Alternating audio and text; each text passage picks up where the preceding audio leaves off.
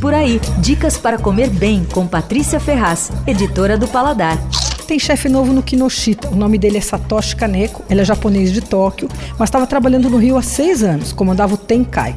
O Satoshi não é especialista em sushis e sashimis, o negócio dele é cozinha quente.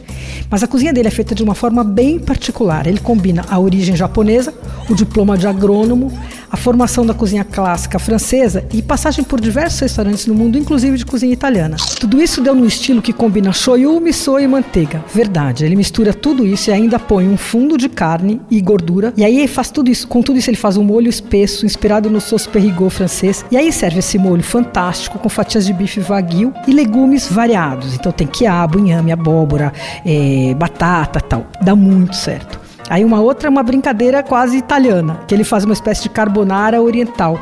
E ele usa soba, aquela massa de trigo sarraceno, servida fria. No caso, ela tem uma textura firme, muito agradável de morder. E o molho é um creminho, assim que mistura a gema, ouriço e pasta de alga kombu. É improvável, mas é delicioso.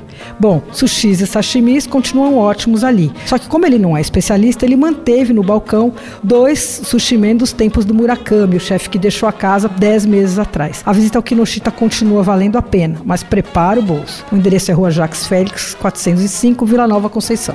Você ouviu Por Aí. Dicas para comer bem com Patrícia Ferraz, editora do Paladar.